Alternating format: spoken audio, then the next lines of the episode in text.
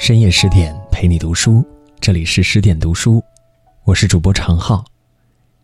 今天要和您分享的这篇文章，作者阿果，名字叫《比徐志摩更浪漫，比郁达夫更深情》，他是世上最会写情话的人。沈从文，不止爱情，人生也可以完美逆袭。为了住处两山多黄竹，翠色逼人而来。翠翠在风日里徜徉着，把皮肤养得黑黑的，触目为青山绿水，顾眸子清明如水晶。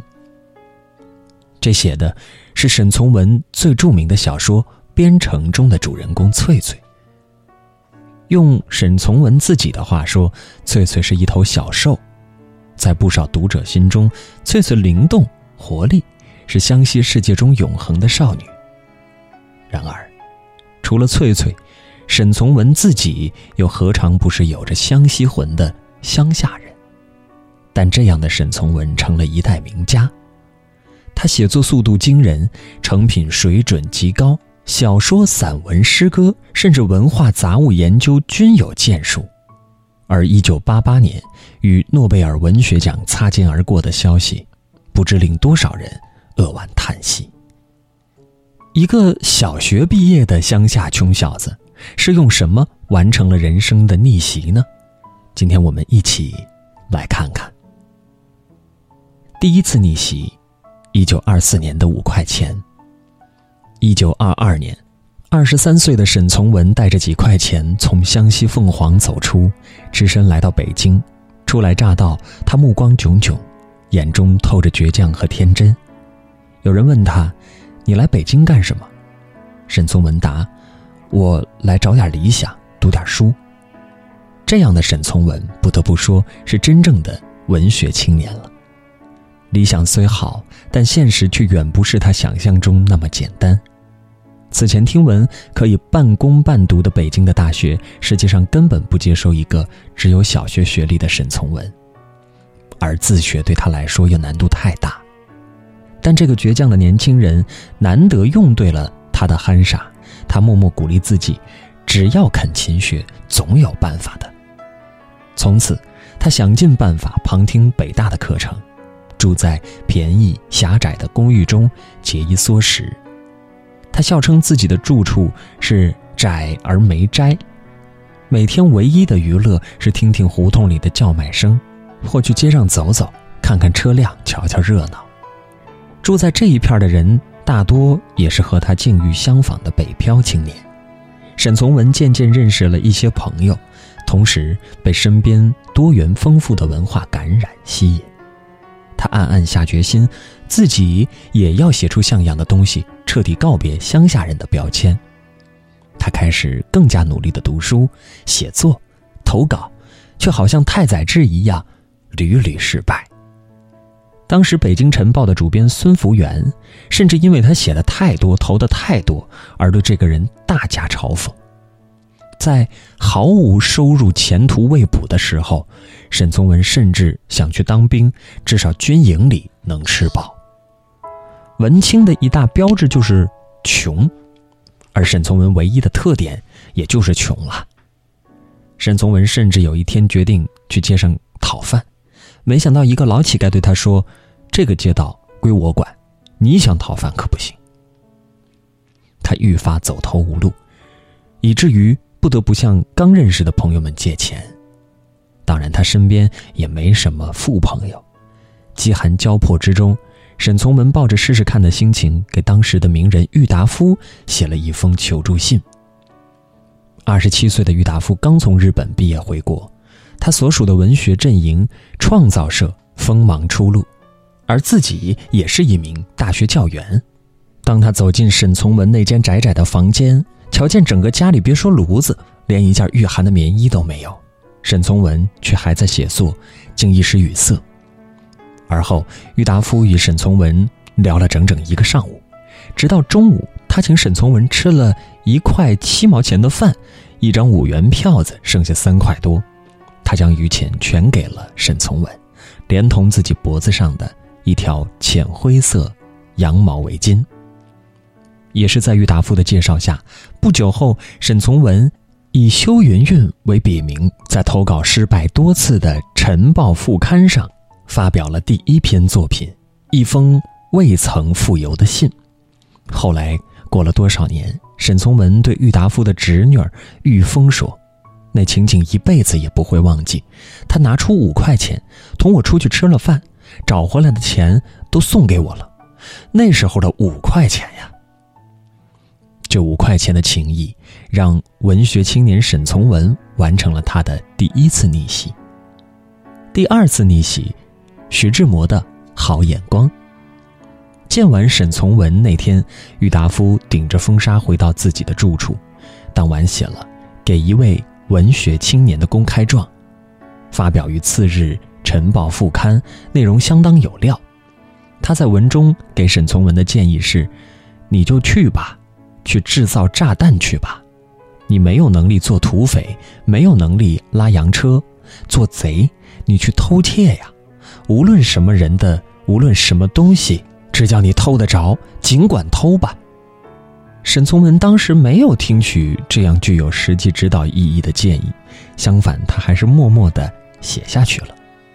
次年，他在《晨报》副刊上发表了自己的文章《摇曳》。后来，这篇文章被北大的哲学教授林载平看到，他以维刚为笔名写了一篇评论文章，盛赞姚烨全文俱佳，实在能够感动人。四十六岁的林载平，爱艺术，好结交朋友，认识不少文化名流，在学术界也颇有威望。他把沈从文带进新月社宋诗会。借此机缘，沈从文逐渐认识了很多志同道合的朋友。他甚至多次写信给当时的新月社核心成员，也是副刊主编徐志摩，表达自己小粉丝的心情，并请求去徐志摩家做客。徐志摩答应了。据沈从文回忆，应当是已到深秋还未大冷的时候，我这么一个打烂仗出身的人，照例见生人总充满一种羞涩心情。不大说话，记得一见他，只一开口就说：“你那散文可真好。”他就明白我是个不讲什么礼貌的乡下人，容易从不拘长套来解脱一切拘束。其实还刚起床不久，穿了件条子花纹的短睡衣，一面收拾床铺，一面谈天，他的随便处，过不多久就把我在陌生人前的。羞涩解除了。徐志摩非常赏识这个行伍出身的小学生，在沈从文作品中看到文字之美、意境之美、静穆之美。沈从文讲究文学的节制，所写边远区域多民族文化交融的东西，恰恰为徐志摩极为赞赏。沈从文自称乡下人。他却以另外一种姿态得到了认可，走进一个完全不同的文化圈儿在徐志摩的大力推荐下，沈从文的才华渐渐被发现。之前遇到了经济上的支持者，现在遇到了文学道路上的提携者，但沈从文的逆袭却还没有结束。第三次逆袭，爱情与诺奖。一九二八年到一九三零年。沈从文被徐志摩发现，徐志摩将这位小青年推荐给中国公学校长胡适，沈从文开始在上海中国公学任讲师兼《大公报》《议事报》等文艺副刊主编。一九三一年至一九三三年，在青岛大学任讲师。后来，他遇到了张兆和。海明威曾说：“最好的写作一定是在恋爱的时候。”一九三三年九月，新婚中的沈从文迎来了他创作灵感的高峰期。自从《边城》《月下小景》等一批代表作陆续发表，沈从文很快成为京派作家的重要成员。《边城》讲述了一个近乎无视的悲剧，由于不凑巧而错失的婚恋，以及由此带来的遗憾与希望。而博子。丈夫等小说中，除了对士兵与农民，沈从文对妓女也始终怀着不可言说的温爱。编程中曾经这么写：由于边地的风俗淳朴，便是做妓女也永远那么浑厚。欲不相熟主顾，做生意时得先交钱，数目弄清楚后再关门撒野。人既相熟，钱便在可有可无之间了。妓女多靠四川商人维持生活，但恩情所结却多在水手方面。感情好的，别离时互相咬着嘴唇、咬着脖颈发了誓，约好了分手后个人皆不许胡闹。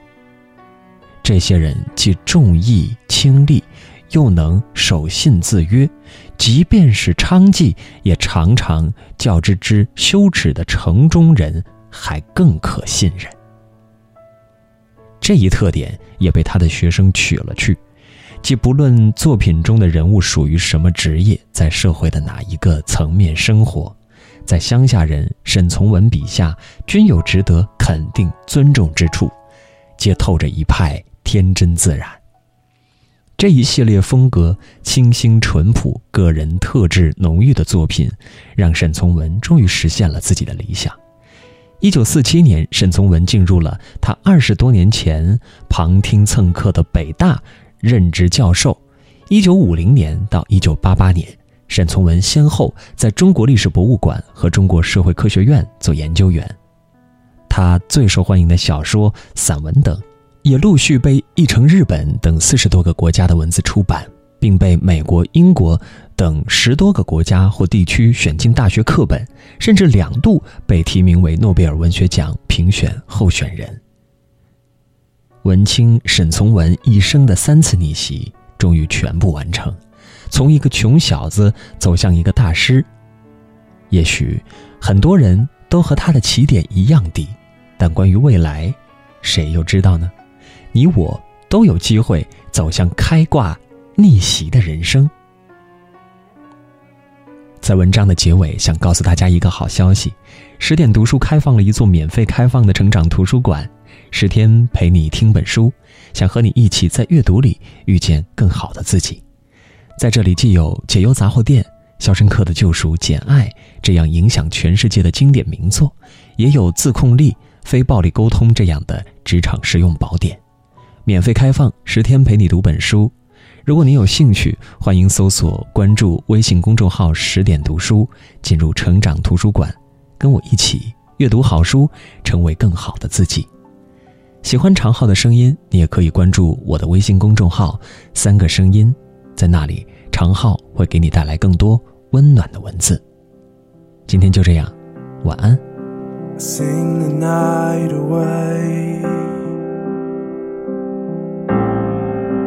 Waste all of my days thinking about you. I wonder if you're safe.